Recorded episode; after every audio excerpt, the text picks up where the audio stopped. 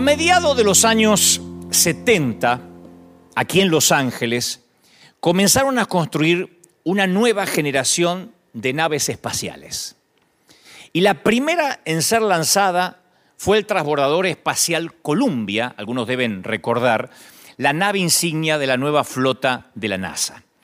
El Columbia despegó el 12 de abril de 1981 y giró alrededor de la Tierra 36 veces. Le siguieron después 27 misiones, pero el viaje final del Columbia fue un vuelo a la tragedia. Cuando reingresaba eh, el transbordador a la atmósfera de la Tierra, en la mañana del primero de febrero del 2003, el transbordador se desintegró con estos pasajeros que veíamos recién a bordo, con estos tripulantes un trozo de goma espuma aislante que cubría el tanque de combustible se había desprendido durante el lanzamiento 16 días antes. Y ya había pasado en otras pruebas que se desprendieron parte de la goma espuma. Y entonces ahí en esa parte donde se carga gasolina, ahí se, formó un trozo de hielo que perforó una de las alas de la nave, lo cual obviamente ocasionó la catástrofe que mató a los siete astronautas. Cuando ellos ingresaban de vuelta a la atmósfera, estaban a 60 kilómetros de altura y faltaba 15 minutos para terminar la misión. Los escombros cayeron a lo largo de la Tierra, a lo largo de todo lo que es Texas, parte de Luisiana, y varios años después, esto es lo que a mí me sorprendió, lo estaba leyendo durante esta semana, varios años después se emitió un reporte conmovedor acerca de la destrucción del Columbia que le costó la vida a estos siete tripulantes que ustedes están viendo ahora. Cuando la misión estaba en progreso, cuando estaban haciendo las pruebas, los especialistas de la NASA que estudiaban el ala perforada se preguntaron si el daño era fatal. Y entonces el director del vuelo, John Harpole, dijo, sabes, no hay nada que podamos hacer en cuanto al daño del sistema técnico de protección. Si se dañó, probablemente es mejor no saberlo. Creo que la tripulación preferiría no saberlo. Y él le dijo a los que estaban alrededor, ¿no sería mejor para ellos tener una misión feliz, un vuelo feliz y que no lo sepan? Prefirieron no decirle a la tripulación de que había una ala dañada y que podía terminar en una tragedia. Es preferible no decirles, no arruinarles la misión. Y la pregunta de, de, de Harpole era especulativa de algún modo, porque debían decirle a la tripulación si se determinaba que el daño significaba la posible muerte. Ellos concluyeron que el reingreso del Columbia sería seguro. Y a la tripulación se le entregó un reporte completo con la conclusión de la NASA y nadie en la nave y nadie en la Tierra esperaba que el daño pudiera ser fatal. Así que ni la NASA ni la tripulación del Columbia supieron que la situación era un caso perdido antes de que la nave espacial se desintegrara. Y ustedes dicen, ¿y qué tiene que ver esto con lo que me compete a mí en lo espiritual? Cuando me interiorizaba de esto, yo pensaba que la pregunta hipotética hecha por John Harpole persiste hoy. ¿Qué harías si supieras que tu tripulación pudiera estar condenada a morir? ¿Estás a cargo de la tripulación? O estás dirigiendo una misión espacial, ¿le dirías a la tripulación, aunque esto, el saber que pueden morir, les causaría una angustia mental? ¿Se lo dirías para darle tiempo a despedirse, para que reflexionen sobre la vida y quizás para hacer las paces con Dios? ¿O si estuvieses a cargo de la tripulación te quedarías callado para que no se den cuenta que viven sus horas finales? Esa es la pregunta. Si estás a cargo de una tripulación que ves que hay un defecto que puede causar la muerte, ¿dejarías que tengan un vuelo feliz? ¿Una misión feliz? ¿O les diría, muchachos, hay posibilidad que esto salga mal? Arreglen con Dios sus vidas. Reflexionen, eh, manden mensajes a sus seres queridos. Esta, esa y esta es la misión de la iglesia ahora, en este momento. Porque en cierta forma el dilema del Columbia se parece al que estamos teniendo en este momento. Cada persona está sujeta a la muerte repentina.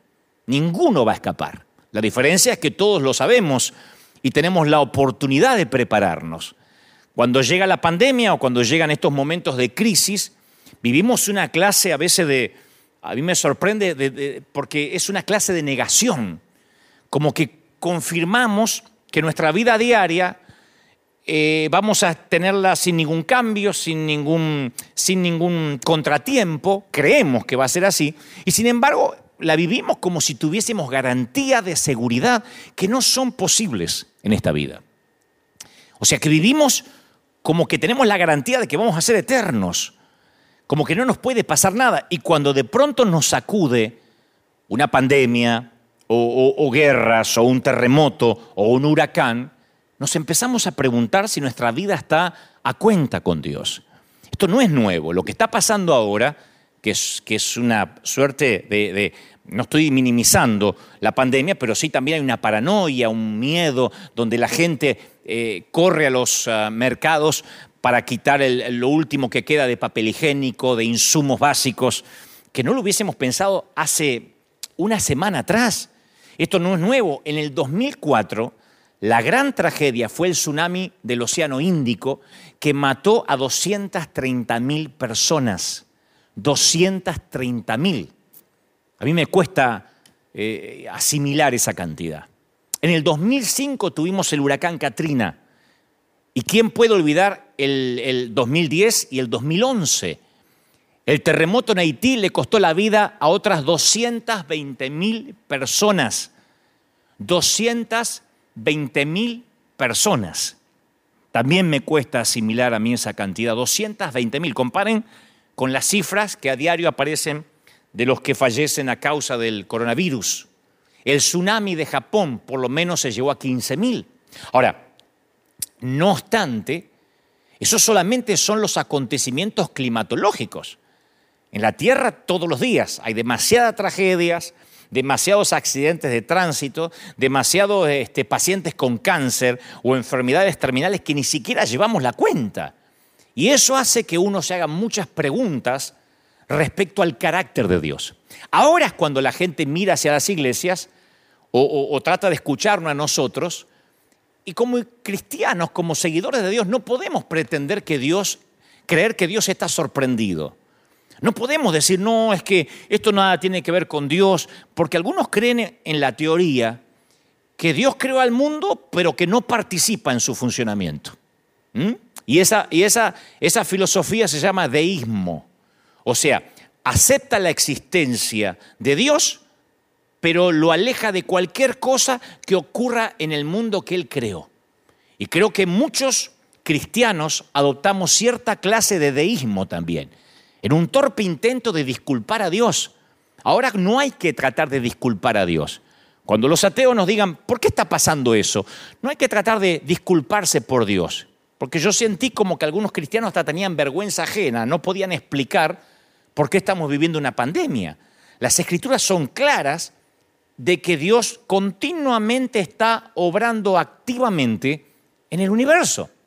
No es que Dios a esto le sorprendió. Dios dice, uy, vino una pandemia y yo justo estaba escuchando el coro de ángeles. No. Eh, eh, el, pretender que Dios no sabe esto es, es una falacia.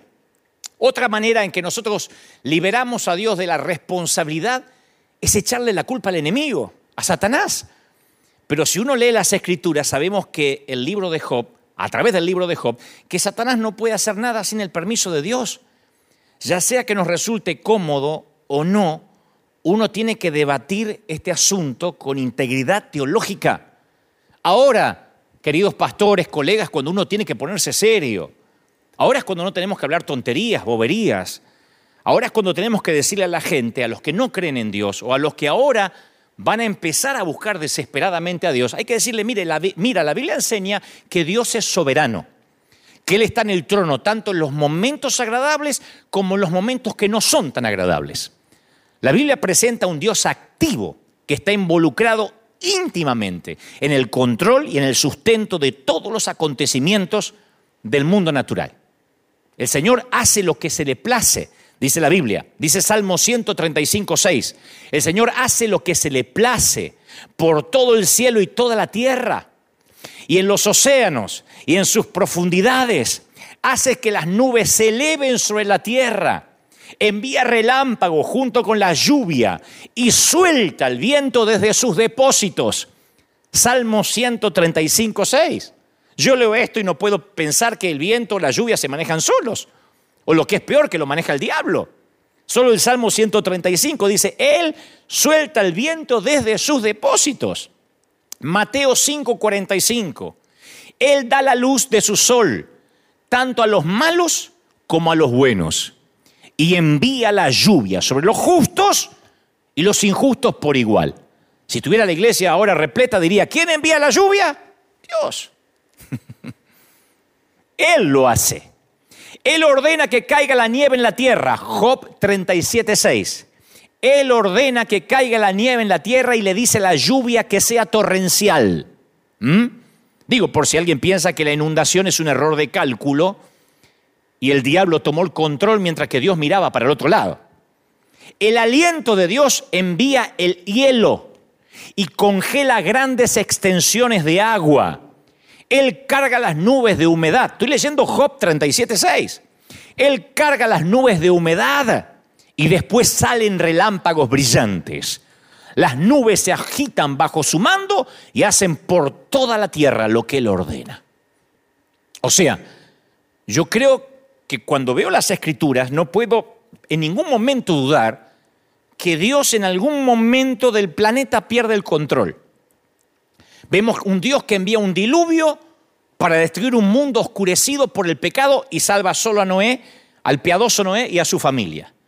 Envía un fuego para destruir a Sodoma y Gomorra por su perversidad. Envía plagas para castigar a Egipto. Crea una plaga que mata a 70 mil hombres debido al pecado de David al censar a la gente. Una historia que en otro momento les voy a contar. Envía una tormenta para atraer la atención de Jonás y llevarlo al arrepentimiento. Entonces, cuando uno ve ese Dios, uno piensa, a ver, desde Malaquías a San Mateo, ¿será que Dios se ayornó? ¿Se ablandó? No estoy diciendo que era un Dios malo, explicaré eso en momentos, ni que Dios sea malo hoy. Quiero que entendamos que cuando pasan estas cosas, los predicadores no tenemos que salir a tratar de disculpar a Dios. Ayer veía un programa de televisión de alguien que decía, bueno, esto no tiene que ver con Dios. Entonces, ¿con quién tiene que ver? ¿Con Trump? ¿De verdad? ¿Con Maduro? ¿Con los políticos que nos tocó en desgracia en algunos países de América Latina? ¿Con quién tiene que ver? Primero uno tiene que concientizarse por qué está pasando eso, si no, no vamos a encontrar la solución. En Amós 4 hay un, un episodio bíblico extenso que describe cómo Dios trata con la desobediencia de los pueblos. Así que si alguna vez yo creo que en algún momento nos vemos tentados a separar a Dios de lo que ocurre en la tierra, pensamos, no, Dios lo creó y después se olvidó que hizo una tierra. Este pasaje de Amós 4, este pasaje, le voy a leer la, la versión de la Biblia de las Américas, es como que nos para en seco. Miren, o escuchen. Yo también os he dado, estoy leyendo Amós 4:6. Esto es Biblia pura, señores. Yo también os he dado dientes limpios en todas vuestras ciudades y falta de pan en vuestros lugares, pero no os habéis vuelto a mí, declara el Señor. Yo retuve la lluvia cuando faltaban tres meses para la cosecha. Hice llover sobre una ciudad y sobre otra ciudad no hice llover sobre una parte llovía y la parte donde no llovía se secó junto con la cosecha. No aparece el diablo en esto, ¿no? Está hablando el Señor. Así que de dos o tres ciudades iban tambaleándose a otra ciudad para beber agua y no se saciaban, pero no os habéis vuelto a mí, declara el Señor. Os herí con viento abrasador y la oruga ha devorado vuestros muchos huertos y viñedos, vuestras higueras y vuestros olivos, pero no os habéis vuelto a mí, declara el Señor. Envié contra vosotros una plaga, como la plaga de Egipto, Maté a espada a vuestros jóvenes junto a vuestros caballos capturados e hice subir hasta vuestras narices el hedor de vuestro campamento, pero no os vuelto a mí, declara el Señor. No os habéis vuelto a mí. Os destruí como a Sodoma y Gomorra y fuisteis como tizón arrebatado de la hoguera, pero no habéis vuelto a mí. Yo no estoy repitiendo esto, lo dice las escrituras tal cual declara el Señor. Por tanto, prepárate para venir al encuentro de tu Dios. Este es el Señor. Digo, para poner en claro, yo no sé si esto es muy alentador, que cuando estas cosas pasan, no podemos mirar para otra parte, los que predicamos, los que estamos en los negocios del reino, negocios en el mejor sentido de la palabra aludiendo a las palabras de Jesús cuando era niño, diciendo los negocios de mi padre me es necesario estar. No podemos decir, esto no tiene nada que ver con la iglesia, esto es algo inesperado, porque yo vi que muchos ministros se han quedado callados y no han sabido qué responder, porque tal vez quiero pretender de que olvidaron de que el Señor está al control de todo. La pregunta es, entonces Dios es bueno, esa es la pregunta, Dios sigue siendo bueno. La pregunta es, ¿Es bueno Dios cuando el resultado no lo es? Porque nosotros nos congregamos en iglesias donde cuando alguien se recupera del cáncer decimos, Dios es bueno, hermano, me sané de cáncer, amén, Dios es bueno, ¿no? Un aumento de salario decimos, Dios es bueno. Aplicamos para la universidad, nos aceptaron, decimos, Dios es bueno. Ahora, decimos Dios es bueno cuando las circunstancias son diferentes. En el cementerio o en la maternidad, en el panteón o en la nursery, en la fila para conseguir empleo o en la fila del mercado para comprar de todo, en días de recesión como en días de provisión. Dios es bueno en días de salud y en días de pandemia. Lo diré otra vez, Dios es bueno en días de recesión y en días de abundancia, en días de, tierra fructificada, en días de salud y en días de pandemia. Porque a veces sentimos, y esto creo que tiene que ver, esto es una autocrítica a los que predicamos, le hacemos creer a la gente que Dios tiene una suerte de, de trato unilateral. Unilateral porque Dios no lo firmó, lo firmamos nosotros solos. Es una metáfora, ¿no es cierto? A veces uno viene al camino del Señor y la mayoría creemos que tenemos un, eh, un acuerdo contractual con Dios. ¿no? Nos hacen creer eso, le hacemos a veces inconscientemente creer eso a la gente. Promete ser una persona decente, promete ser bueno, traer tus diezmos y entonces Dios salvará a tu hijo, sanará a tu esposa, cuidará tu trabajo.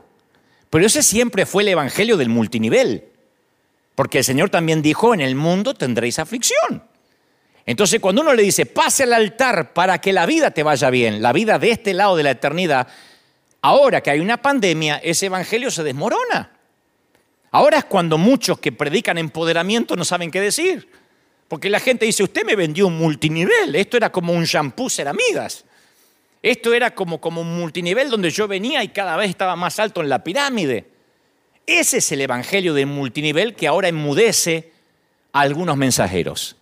Aquí todos los domingos, y los que me siguen domingo a domingo saben que yo digo siempre, la iglesia se trata de gente rota, de gente con problemas, de gente que no necesariamente sube todos los días de nivel, sí espiritualmente, pero a veces las cosas no van bien, porque a veces Dios no satisface nuestras expectativas y quedamos girando en un torbellino de preguntas, de dudas, y ahí es cuando llegan los clientes, entre comillas, a reclamar las garantías de lo que compraron, ¿no? Y yo quiero que sepas bien esto, Dios no ha hecho tratos con nadie. Dios envió a su Hijo para darnos vida eterna y después prometió que es muy probable que aquí tengas aflicción, que vas a escuchar de guerra, de rumores de guerra, de pestilencia. Sí hay promesas de que ninguna plaga tocará tu morada, pero a mí me toca orar por sanidad gente que se sana en el nombre del Señor y también sepultar a otra gente piadosa. En la iglesia tenemos testimonios de gente que ha venido en silla de ruedas y ha caminado, y otros que siguen confinados a un bastón, a una silla de ruedas. Y yo no puedo ser tan torpe de pensar que a unos Dios los ama y a otros no. O decir, a este le funcionó, eh, le funcionó el multinivel y a este no le funcionó. Aquí es cuando ese evangelio de naipes se desmorona. Porque claro, encendemos CNN, las noticias, y todo el mundo nos dice que cada vez está peor, que la curva de peligro cada vez sube, que si todo el mundo se enferma va a haber seis o siete enfermos por cada cama de hospital, y la iglesia se queda sin respuesta, pero no toda la iglesia. Se queda sin respuesta la iglesia del multinivel. La iglesia que le dice a la gente, usted no va a tener problemas ni se va a enfermar. Porque Dios no permite las enfermedades. Pero Dios, voy a las escrituras y me dice que sí. A veces es la forma en que Dios llama la atención. Cuando los demonios rogaron a Jesús que los enviara a un hato de puercos, ¿se acuerdan del endemoniado Gadareno? Él les dio permiso, dice Mateo 5:12. Él les dio permiso. O sea que Dios da permiso para que sucedan determinadas cosas. Él permite que la tierra se seque y que los tallos a veces crezcan desnudos. Lo leímos recién en Amós.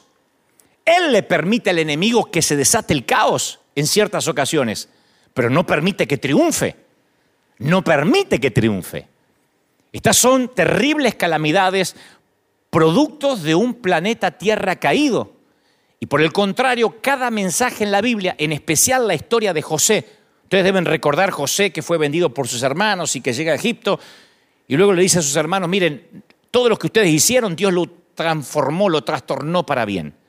Cuando uno ve la historia de José, nos lleva a creer que Dios mezcla algunos ingredientes y de alguna forma saca algo bueno de todos esos ingredientes. Ese fue el mensaje de Jesús. Cuando sus eh, seguidores divisaron a un ciego a la orilla del camino, le pidieron a Jesús una explicación, como ahora la gente está pidiendo una explicación. Le dijeron, ¿por qué está ciego? ¿Estaría enojado Dios? ¿De quién era la culpa? ¿De quién había pecado? ¿Sus padres o él? Y la respuesta de Jesús ofreció una opción superior. Él dijo, el hombre quedó ciego para que las obras de Dios se manifiesten en él. Juan 9:3. Para que las obras de Dios se manifiesten en él. No pecó ni este ni los padres. Lo que está ocurriendo es para que Dios manifieste su poder. Porque si Dios llegamos a la conclusión que no está a cargo de los desastres del mundo, ¿cómo entonces vamos a decir que dependemos de Él, que Dios está al control de nuestra vida y de nuestro futuro? O sea, ¿De verdad estamos predicando un Dios que se ocupa de mi uña encarnada, que se ocupa de los divorcios, que se ocupa de la mamá que perdió a su hijo, pero no se ocupa de los desastres climáticos o de las pandemias? ¿O Dios está involucrado en todas las funciones del mundo o no está involucrado en ninguna? Pero no es un Dios que algunas cosas se le escapan y otras cosas sí las tiene en cuenta.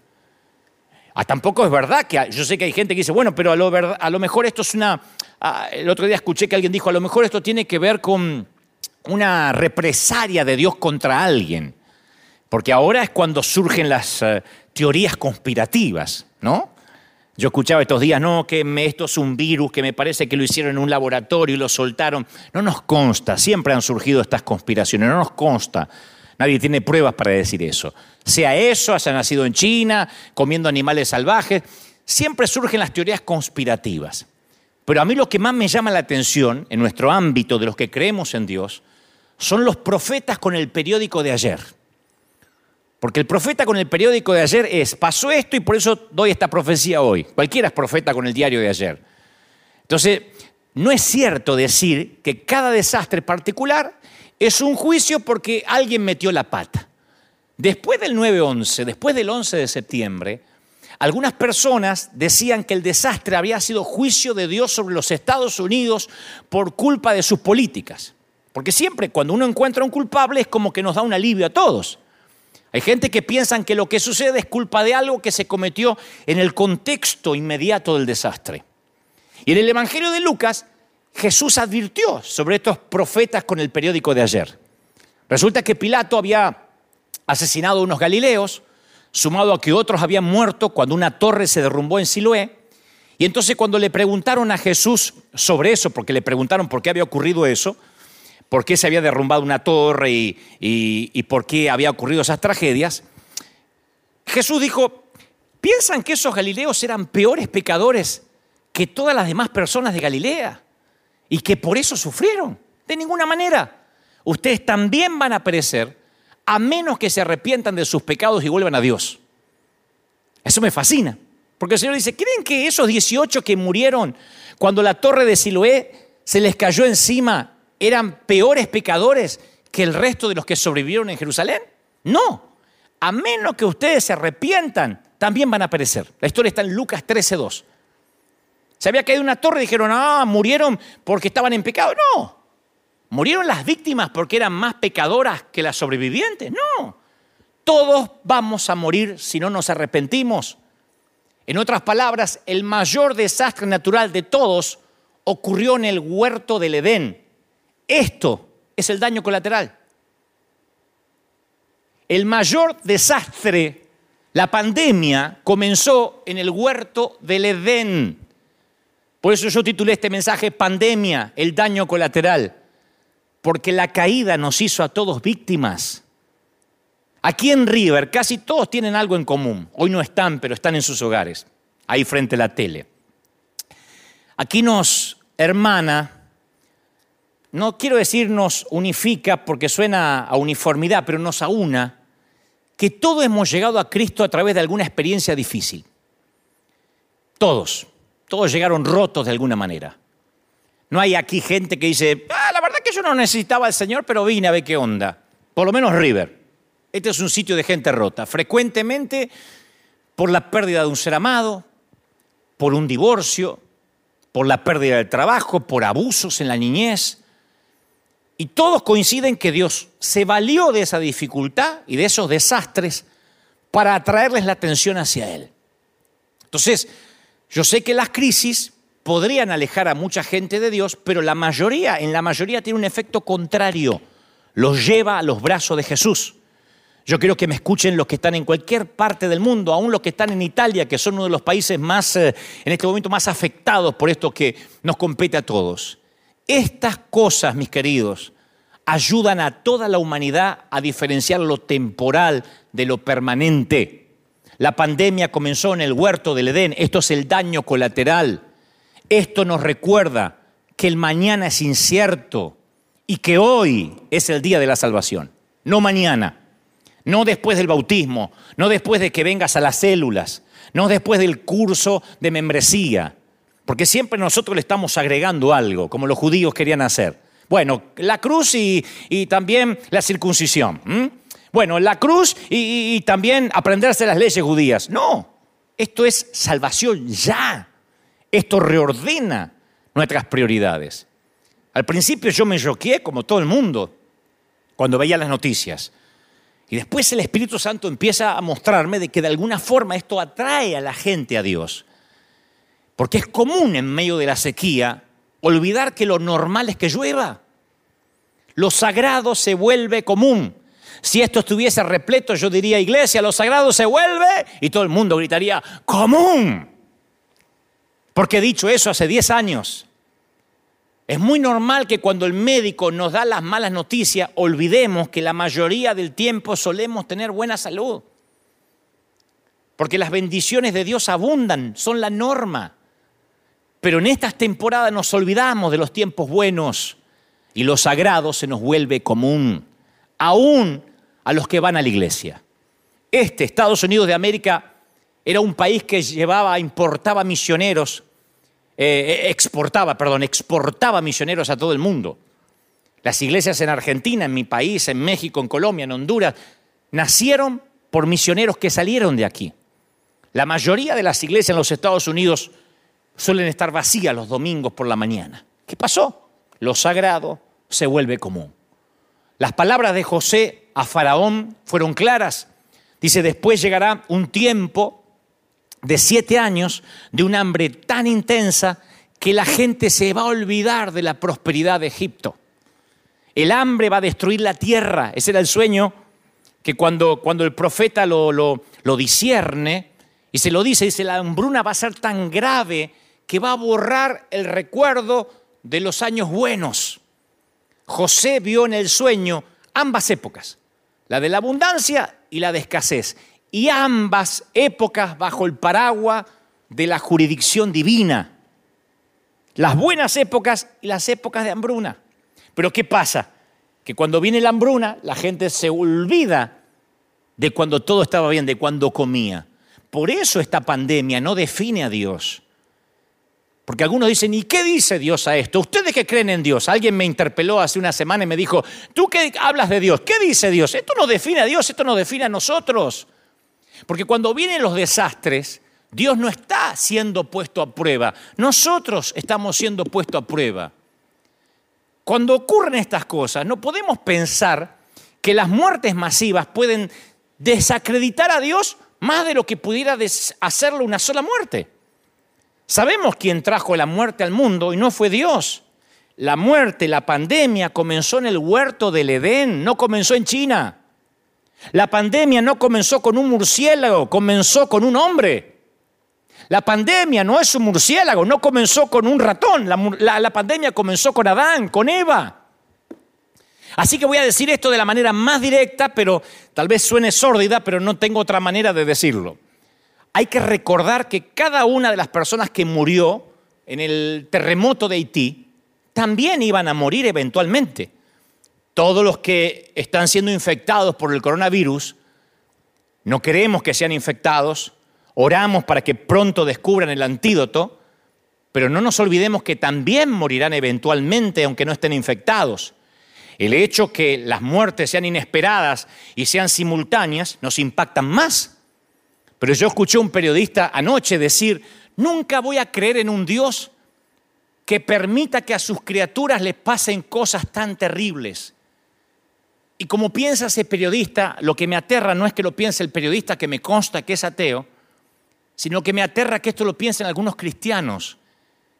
Me aterra que haya gente que venga los domingos a la iglesia que cree que Dios es un Dios tipo padre helicóptero, que sobrevuela justo arriba de nosotros a tiempo y nos rescata. Me preocupa que haya gente que crea en un Dios que nos aísla de toda situación desagradable como un padre sobreprotector, un Dios aséptico.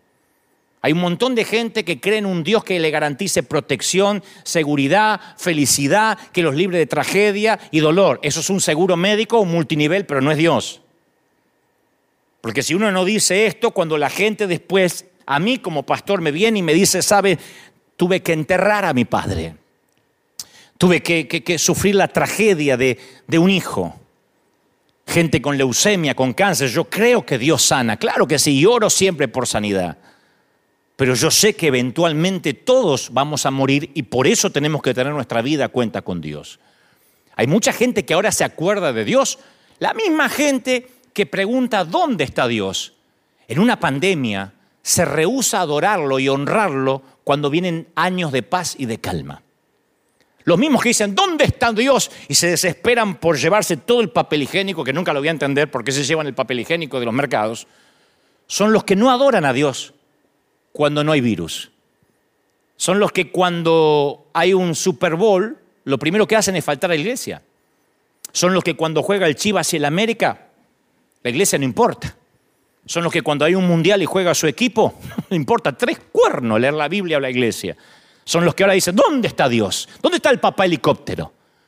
Ellos dejan de lado a Dios en las temporadas buenas, pero creen que Dios está obligado a ayudarlos cuando vienen las temporadas malas. Creen que el Dios al que deshonran cuando están bien debería sanarlos cuando están enfermos. Que el Dios al que ignoran cuando son ricos debería rescatarlos de la inminente pobreza. Y es el Dios al que se rehusan a adorar cuando la tierra permanece firme y ahora le exigen que los venga a rescatar cuando la tierra comienza a temblar. Pero Dios no te debe nada. Dios no me debe nada. Dios no te debe nada. No me debe nada. Dios no es deudor de nadie. Antes de que acusemos a Dios por su despreocupación, hay que agradecerle por los tiempos que nos cuidó. Siempre le digo a la iglesia, la salud, el tener pulmones. Si desayunaste esta mañana, si esta mañana desayunaste, tiene mucho más que mucha gran parte de la humanidad.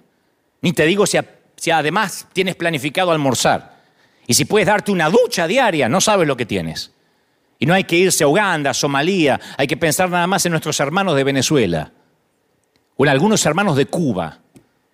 Si tienes pulmones, si pudiste ahora levantarte y tienes un sillón o una silla donde ver este mensaje, tienes mucho más que muchos que hoy no tendrán donde sentarse ni donde dormir. Siempre estamos rodeados de bendiciones inmerecidas. Dios nos bendice hasta con su silencio. Y cuando de pronto ocurren estas cosas, ¿dónde está Dios? Es el mismo Dios que pedimos y exigimos que nos rescate y que no nos acordamos nunca. Por eso esto va a hacer que las naciones se vuelvan a Dios. Cuando el fútbol se acaba, cuando la liga se, se suspende, cuando la Champions League tienen que detener los partidos, cuando no hay boxeo, cuando no hay NBA, cuando viene la crisis, la gente no le queda otra que levantar los ojos al cielo todo empieza a cobrar sentido. Cuando las crisis ocurren, a veces nos creemos tentados a creer que los propósitos de Dios se han frustrado. Bueno, esta vez le salió mal a Dios, como si fuera el Barça y el Real Madrid. A veces gana Dios y a veces gana el diablo. No. Dice el Señor, yo soy tu Dios, yo soy Dios y no hay como yo.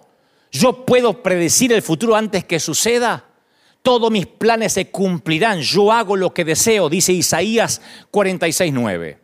Entonces nuestra visión es demasiado eh, limitada para percibir cualquier significado final de esto ahora. Sería una utopía que yo dijera, les voy a dar el significado porque esto ocurre. No, yo puedo decir como Pablo, todas las cosas ayudan, cooperan para el bien de aquellos que lo aman y son llamados según su propósito. Romanos 8:28.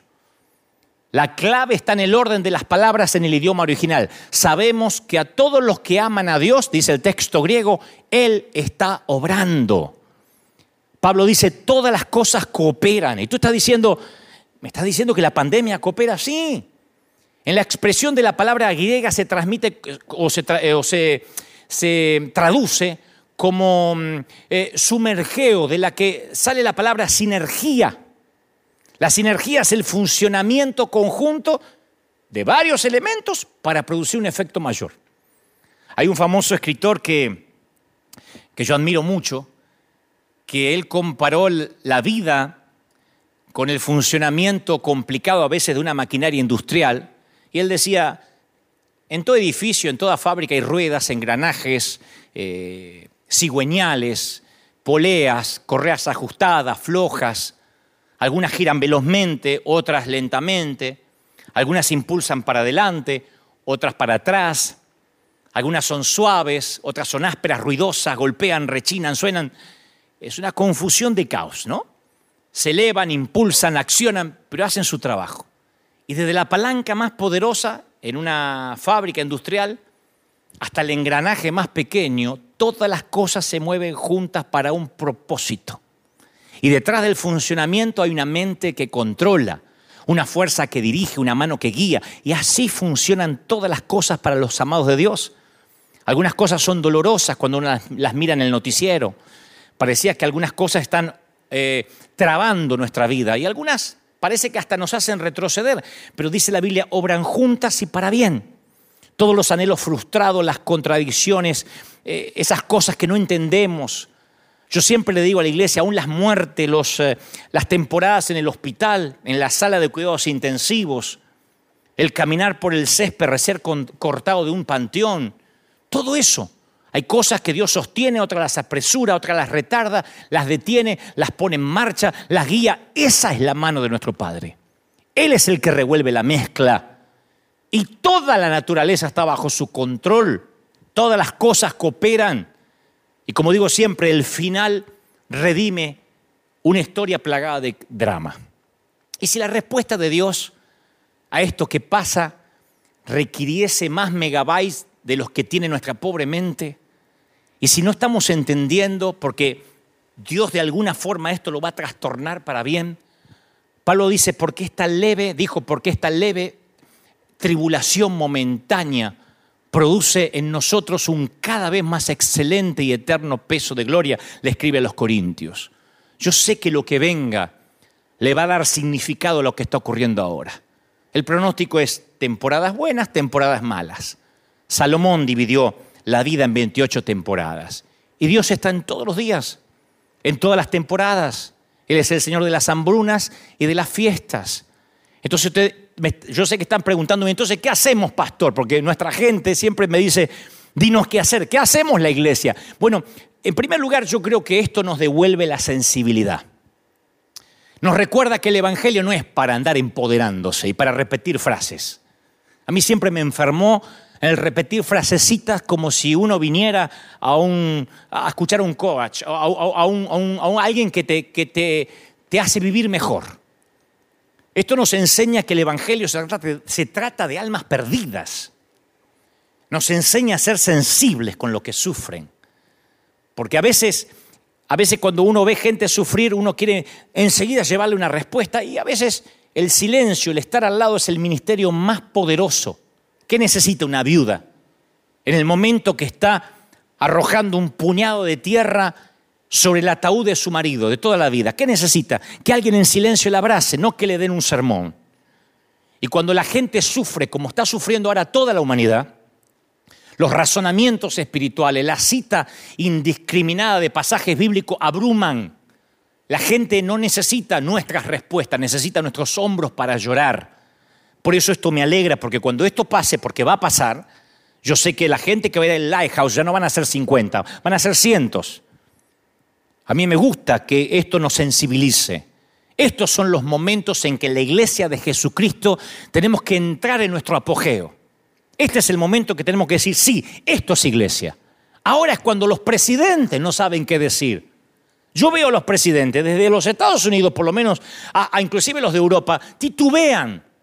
Les escriben, pobrecitos, los, eh, eh, los que tienen que decir, y titubean.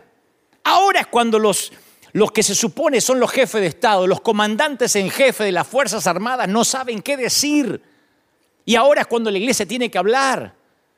Y ustedes dicen, ¿y cómo hablamos? Ahora es cuando la gente tiene dolor y a veces lo único que tenemos que decir es, mira, me gustaría sentarme contigo, tomar una taza de café y que trabajemos juntos en las preguntas que tú tienes, pero ahora estoy aquí para servirte.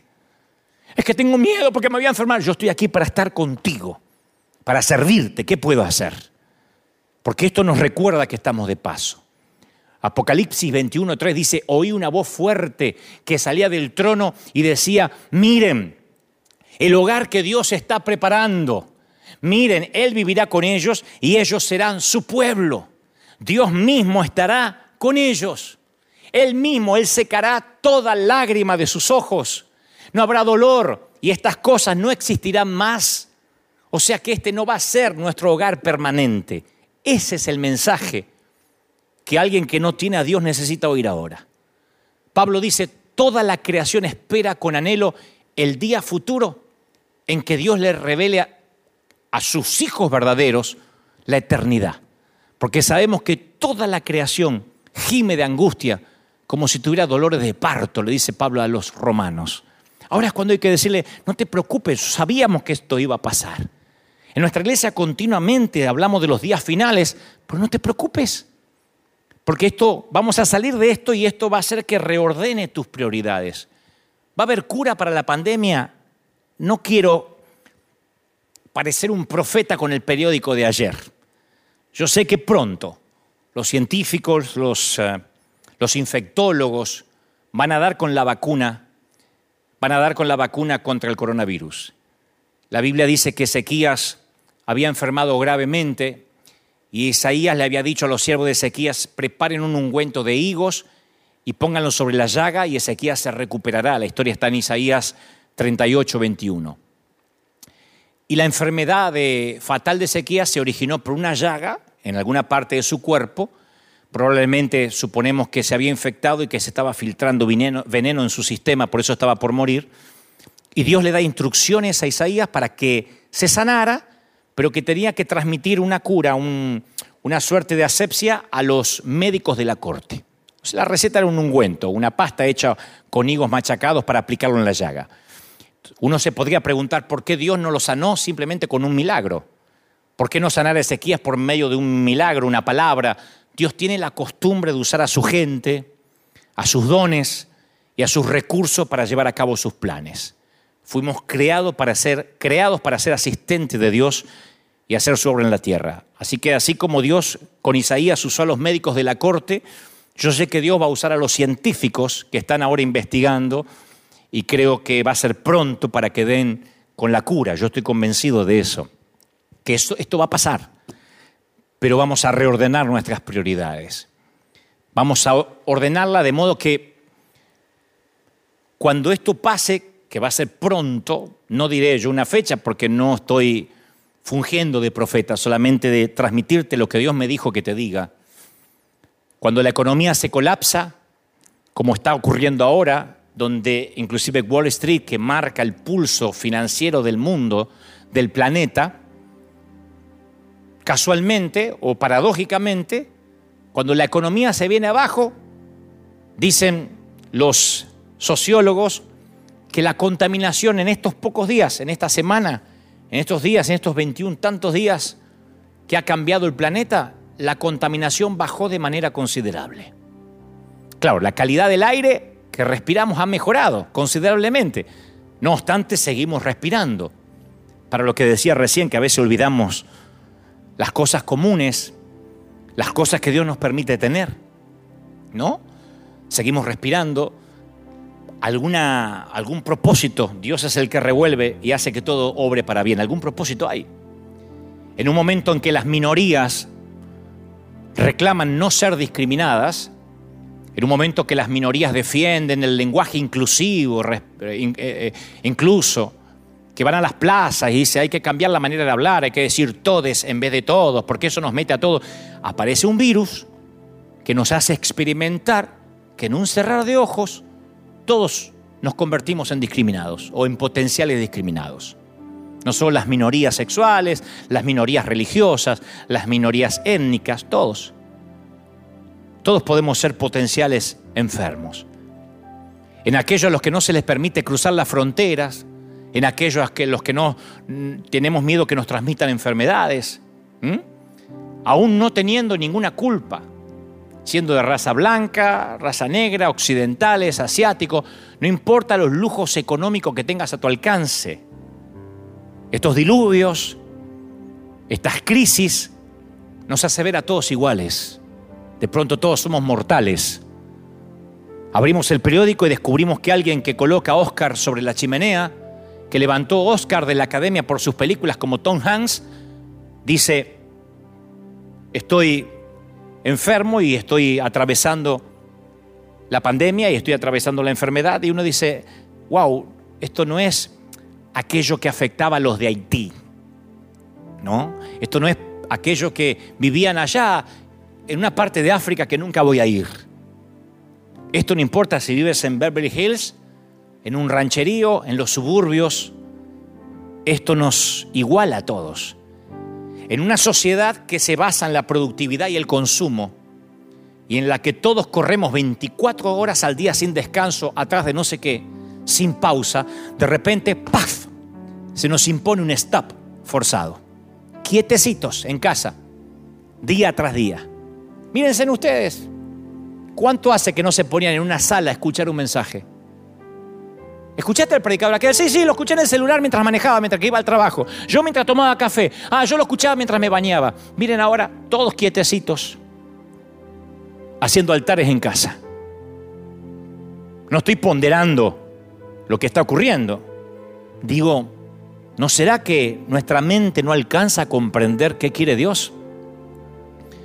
Estamos contando las horas de un tiempo al que le hemos asignado un valor monetario porque la gente mide el tiempo en retribución a algún tipo de dinero. Y, entonces cuando ahora nos obligan a pasar tiempo, a trabajar desde casa, de pronto valoramos el tiempo. Yo extraño horrores a nuestra gente. Los extraño. Y creo que en algún momento habré pecado de tomármelos como algo común. Todos los domingos, hace 10 años, yo salgo aquí y a las 9 de la mañana esta iglesia está repleta, la arena está llenísimo y sale la gente promediando las 11 y a las 12 y media se vuelve a llenar. Los niños corretean, esto es literalmente un hervidero de gente. Hoy los extraño. Hoy la mayoría de las iglesias en los Estados Unidos de América, por lo menos, están en silencio con las luces medio apagadas y extraño el bullicio. Dígale a su hermano, abrácese. En una época en que la crianza de los hijos se las delegamos a los maestros, a las niñeras, a las instituciones. Ahora el coronavirus obliga a cerrar escuelas y nos, nos fuerza a volver a poner a papá y mamá junto a los hijos. Algunos se van a ver la cara muy seguido esta semana. Porque de alguna forma esta pandemia nos obliga a volver a ser familia. Pero no solo la familia sanguínea, ¿eh? A mí me han escrito de todo el mundo, pastor, ¿cómo puedo mandar mi siembra, mi diezmo? No se detenga, sé que va a tener que cerrar la iglesia y eso será un gran desafío financiero. Porque las iglesias nos sostenemos de las finanzas, de la colaboración, de las semillas de la gente. Si la gente no viene, la iglesia termina colapsando financieramente. Y me han llamado de todas partes, personas que nunca han sembrado antes, pero dicen, somos familia. No deje de enviar sus mensajes. Italia, hay un montón de, de ciudadanos en Italia, de hispanos, que están mirando este momento ahora de sus hogares y me dicen, queremos mandar nuestras finanzas, nuestras ofrendas. No hay que manipular, no hay que hacer pactos, no hay que buscar versículos para que la gente dé cuando estas cosas pasan. Cuando estas cosas pasan volvemos a ser familia. Volvemos a recordar de qué se trataba todo esto. En un mundo donde las relaciones interpersonales, la comunicación, la socialización se realiza a través de redes sociales, dándonos la falsa ilusión de la cercanía. En un mundo donde decimos, yo tengo 1500 amigos, ¿de verdad? Sigue en Instagram. De pronto este virus nos quita la verdadera cercanía, la real. Que nadie se toque, que nadie se bese, que nadie se abrace, que todo debe hacerse a distancia. La frialdad, la ausencia de contacto. Salúdense con el codo. Para algunos no les costará, para los que venimos de abrazos, de besos, para los que tenemos un tanque emocional muy grande que llenar porque no tuvimos muchos abrazos y besos de chiquitos, no saben cómo esto nos hace valorar el contacto físico. ¿Cuántas veces hemos dado por común esos gestos de abrazo y su significado? Y si esto se mantuviera, no saben cómo vamos a extrañar los abrazos. Creo que la manera de evangelizar luego que esto suceda, que esto pase, no será llevando muebles y electrodomésticos, será golpeando las puertas y decirle, ¿sabe? Ahora que la pandemia pasó, ¿no quiere que lo abrace? La gente estallará en llanto. Porque este virus nos manda un mensaje claro.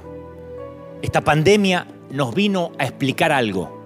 Número uno, esto tiene fecha de caducidad. Esperemos que pronto. Pero nos da una enseñanza para el mundo y para la iglesia. Tu dolor no va a durar para siempre. El coronavirus no va a quedarse a vivir para siempre, pero tú sí. Tú vas a vivir para siempre, aquí, en el cielo o en el infierno. Las aflicciones del tiempo presente no son comparados con la gloria venidera, le dice Pablo a los romanos. Entonces la pregunta hipotética del director de la NASA o de aquella misión del Columbia, John Halpolt, aún persiste. ¿Qué harías si tu tripulación está condenada a morir? ¿Se lo dirías? ¿Qué le digo al mundo? Ahora estoy en un estadio. Creo que hoy tengo, debo tener más gente escuchando este mensaje que en el mayor estadio que jamás estuve, que en River Plate o que en el obelisco de Buenos Aires. Ahora estoy hablándole a todo un estadio, millones, miles. Los que ahora están viendo en vivo y a los que seguirán viendo este video cuando quede en una cápsula en las redes. ¿Qué les digo? ¿Que hay peligro de muerte aunque eso les ocasione una angustia? ¿O les digo que todos podemos morir con el coronavirus o de ancianos? con una pandemia, una gripe o resbalando en la bañera y rompiéndote la nuca.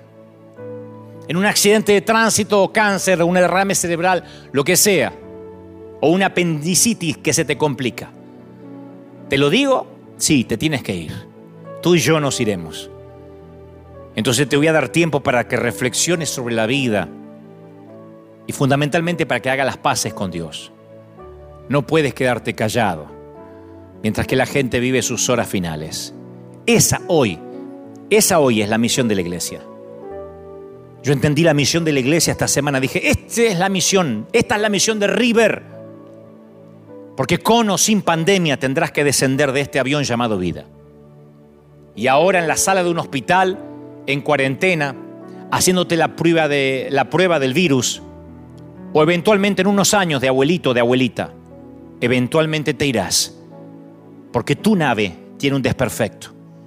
Tienes un ala rota como el Columbia.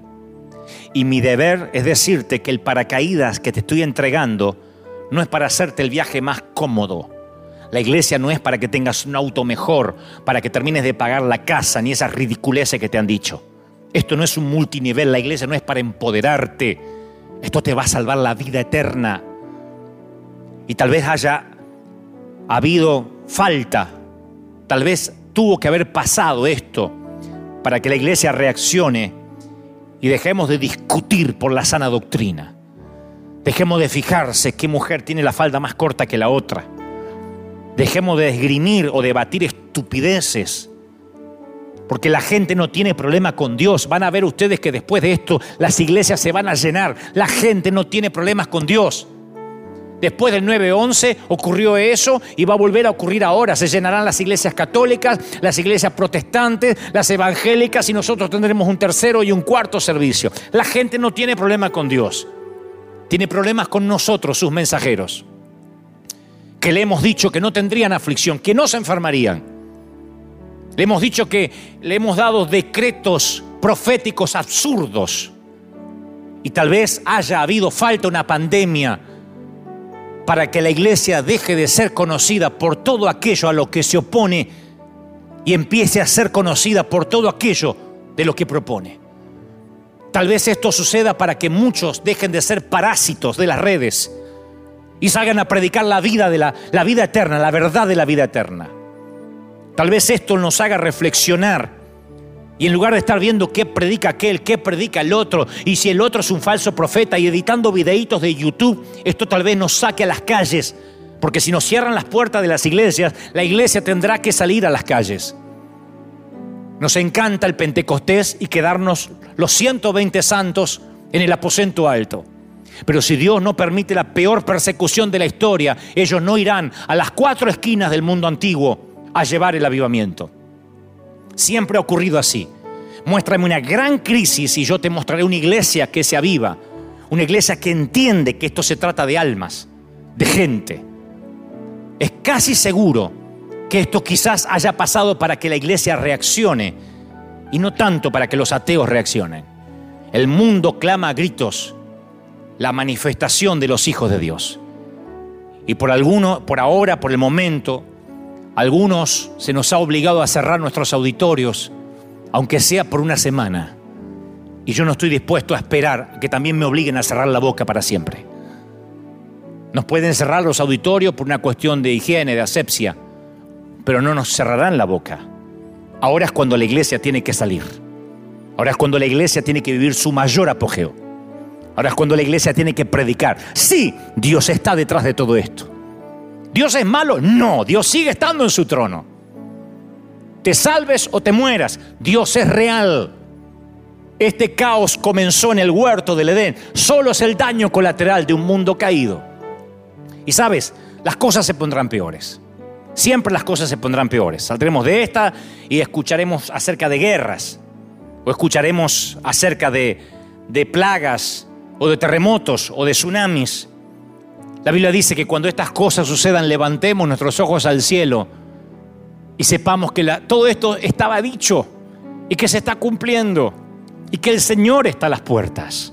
Alegraos cuando estas cosas pasan y salgan, prediquen, se trata de almas. No importa si yo pertenezco a la Asamblea de Dios, si tú eres bautista o si tú crees en, eres ah, arminiano y el otro es, eh, calvinista. Eso no importa ahora. Esto nos tiene que aunar. Voy a culminar con esto. Hace poco conocí a un productor que supo juntar a los astros más importantes de la música hace muchos años para un tema que compuso Michael Jackson, USA for Africa. Todos los cantantes del momento lograron juntarse en pos de lo que era una ayuda humanitaria para los que más necesitaban, para los más vulnerables. Y entonces le pregunté a uno de los productores cómo se juntan tantos grandes de la música, tantos ganadores de premios, tantos vendedores de discos. Y él dijo, bueno, les puse en la puerta del estudio un cartel que decía, por favor, deje su ego afuera. Esto tiene que ver con algo más grande que ustedes. Y me dijo, tú le dices a un actor de Hollywood, a un cantante multimillonario que estará involucrado en algo más grande que él mismo y contarás con él.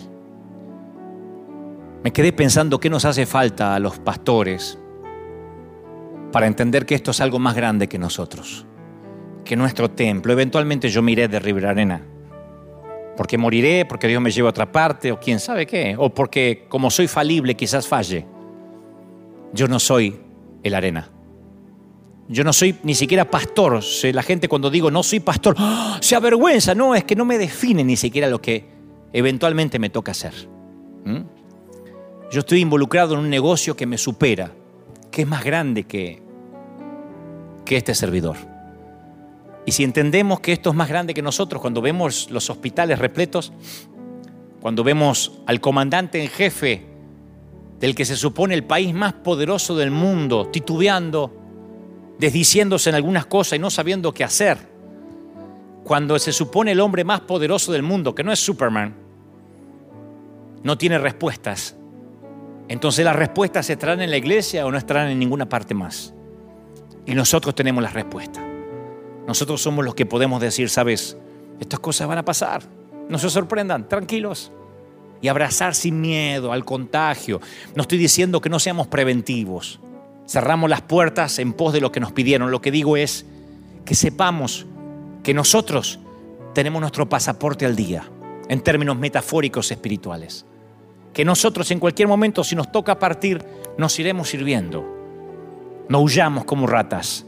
Ahora es el momento de no buscar ni culpables ni autores intelectuales, porque, insisto, querían que yo les diga quién es el culpable, se los diré esto no viene de un murciélago, no viene de China, ni de un laboratorio del Área 51.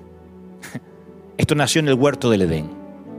Solamente vivimos el daño colateral, como el Katrina, como los tsunamis, como los 250 mil que murieron con una sola ola, una mañana tranquila, mientras creían que seguían su vida como siempre. O nos damos cuenta de qué se trata el juego de la vida, o vamos a quedar como unos imbéciles queriendo predicar un evangelio para empoderarse. Esto no tiene que ver contigo ni conmigo, tiene que ver con algo más grande. Me encantó transmitir lo que creo Dios me dijo que te diga. Pero yo quiero que ahora, ahí donde estés, en cualquier parte del mundo, me gustaría orar. Principalmente porque sé que ustedes invitaron a muchos que no conocían a Cristo a que me escucharan. Y no podría yo terminar esta transmisión en vivo sin invitarte a aceptar a Cristo en tu corazón. Hoy es el día. Hoy es el día. Esto no es una película de ciencia ficción. Esto está ocurriendo. Y hoy es el día en que tú tienes que decir, Señor, entra en mi vida. Ahí donde estás, repite conmigo, Señor, entra en mi corazón. Te recibo como mi suficiente Salvador. Perdona mis pecados. Sé que he fregado toda mi vida. sé que la he arruinado. Pero ahora te pido que me perdones. Señor, dame una oportunidad. Inscribe mi nombre en el libro de la vida. Te reconozco como mi suficiente Salvador. Gracias por morir por mí en la cruz. Amén. Eso es todo lo que tienes que hacer. Si hiciste esta oración conmigo, apenas, si en tu país no hay restricciones, ve a una iglesia apenas puedas y apenas se levante la restricción, corre a una iglesia. Aquí en River Arena te esperamos pronto. Esperemos que, ojalá Dios mediante, nos permitamos estar aquí el domingo que viene a las 9 y a las 12.30 en el avivamiento de la calle Broadway, 200 East Broadway, en Anaheim, cerquita de Disneyland. Ojalá que puedas venir. O buscar cualquier iglesia donde se predica Cristo. los que somos cristianos, los que tenemos a Cristo hace algunos años, que esto nos acerque más a Dios, que esto nos quite tiempo de Netflix, de iPad, de celulares y nos acerque más a la Biblia. Que esto nos permita estar padres con hijos, que nos permita volvernos a Dios, como esas madrugadas que con una guitarra, una jarra de café decían, voy a buscar a Dios. ¿Se acuerdan? Cuando no corríamos. ¿Se acuerda cuando no era importante los likes que nos ponían a la foto que subíamos? ¿Se acuerdan cuando no estábamos ocupados en sacar una foto así con la pareja para mostrarle al mundo cuánto nos amamos? ¿Se acuerdan cuando la vida era tuya y de Dios? Tal vez esto nos permita volver otra vez a lo que nunca nos debimos olvidar. Tal vez la pandemia solo sea, como titulo este mensaje, un daño colateral. Bueno, no creo que tal vez, estoy convencido de eso. Volvamos al Señor. volvamos a Él y sepamos, batallón del ejército de Dios, que todo va a estar bien, todo va a pasar. El tema es si habremos aprendido algo de esto. Oremos al Señor. Padre, gracias a todos los que están del otro lado a los que están en sus casas, en sus hogares, en los que están en los cinco, en todos los continentes, en el sur, en el norte, a los que están pasando los océanos. Yo te pido, Padre, ahora que la unción que hay aquí se transmita a los hogares, que niños, jóvenes, ancianos y adultos reciban, Señor lo mejor que tú nos has dado. Que este río que ha comenzado en River llegue ahora, porque yo sé, Señor, que nos has obligado a romper las fronteras, a romper las paredes de esta arena, porque mucho pueblo tienes en esta ciudad. Y el pueblo supera a los que puede albergar un templo o varios templos. Yo bendigo, soplo, suelto un viento de otra parte. Yo declaro, Dios, que los mejores días están por venir, que la presencia tuya, esta gloria, llega ahora. Yo sé que algo está ocurriendo y yo sé que hay gente recibiendo la presencia del Espíritu ahora. Porque, Señor, he hablado al intelecto, he hablado a lo que la gente puede comprender, pero sé que tu Espíritu Santo ha llegado donde yo no puedo llegar y es al corazón, al alma alma. yo sé que no puedo llegar quirúrgicamente ahí, pero el Espíritu Santo ha operado en este momento. A los que están mirando en vivo, a los que están viendo este video luego que quede grabado, yo te ruego que la unción no cambie y que desde todos los sitios, desde todos los puntos donde nos estén mirando, sientan ahora una convicción de volver a Dios. Se vaya el miedo, se vaya la paranoia, se vaya el temor, porque ningún arma forjada contra un hijo de Dios prosperará, porque ninguna plaga tocará nuestra morada. Y si así ocurriera, ¿dónde está muerte tu aguijón? ¿Y dónde, oh sepulcro, tu victoria? Dijo el apóstol. Yo lo declaro, yo lo creo, yo bendigo a los que están del otro lado en el nombre del Padre, del Hijo y del Espíritu Santo. Te bendigo en todas las áreas. Gracias por sembrar. Gracias. Tu siembra no cambia nada mi estatus financiero. Yo tengo la vida resuelta hace muchísimos años. Siempre fui rico, solo que tuve muchos años sin dinero. Porque rico no es el que más tiene, sino el que menos necesita, decía el compatriota Facundo Cabral. Lo que necesitamos es tu semilla, tu siembra, para que este río no se detenga, para que podamos seguir sosteniendo obras misioneras, para que podamos seguir predicando. Así que yo me voy a ir del aire, voy a disfrutar mi domingo como todos ustedes, y tú te puedes quedar ahí llamando por teléfono, entrando a www.river-church.org y ayudándonos a que si estas cosas no cambian, aquí voy a estar otra vez en vivo el domingo que viene, o con la gente, con los miles, con el batallón del ejército de Dios, o aquí acompañándote directamente a tu hogar. Chao. Que Dios te bendiga, que tengas un domingo extraordinario y como sé que es más tarde en otras partes del planeta, buenas tardes, buenas noches, chao, hasta la próxima, bye.